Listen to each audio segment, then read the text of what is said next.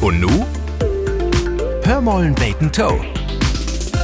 Das gibt in neuen Trend in Net. Hashtag Girlmath, also Mathe für Dance. Wo so auch nicht. Natürlich könnt wir Frons Lyreken, hab ich fortdacht. Man in den Millionen von Videos, die da dort gibt, geht gar nicht wirklich um Mathe, sondern mehr um Psychologie. In die Clips ward nämlich wiest, wo ans in sich düre Utgorben sövens einfach schön schnacken kann und sich so dann vielleicht nicht schlecht fühlen deit, wie in Geld verprasst hätt.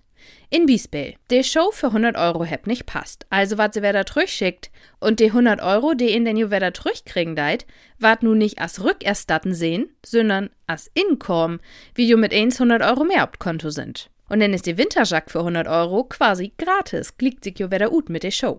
Manche in geit mit sin Girl-Math-Ansichten so weit, da dat, wat in Bar betollen deit, umsünst is, wie de Kontostand jo klick blifft.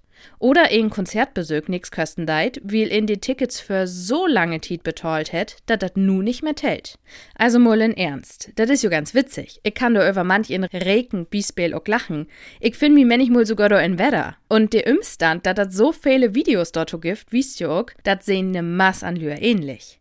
Man, worum hätt dat denn, wenn Girl Math nömt? Wat hätt dat nu wieder mit Derns tun? Will Derns nicht reken könnt? Schichtens wie dachte ich, Gen Z ist wieder, was solche dösigen Klischees angeht. Oder sind die einfach so weit, dass Jade ihn automatisch weht, dass das Ironie ist? Klischees? Haha, das ist ja so oldschool. Hm, das wäre dann wiederum ein Trend, der sich auch die älteren Generation aufkicken könnt. Hörmollen Bacon Toe, ein Podcast des NDR.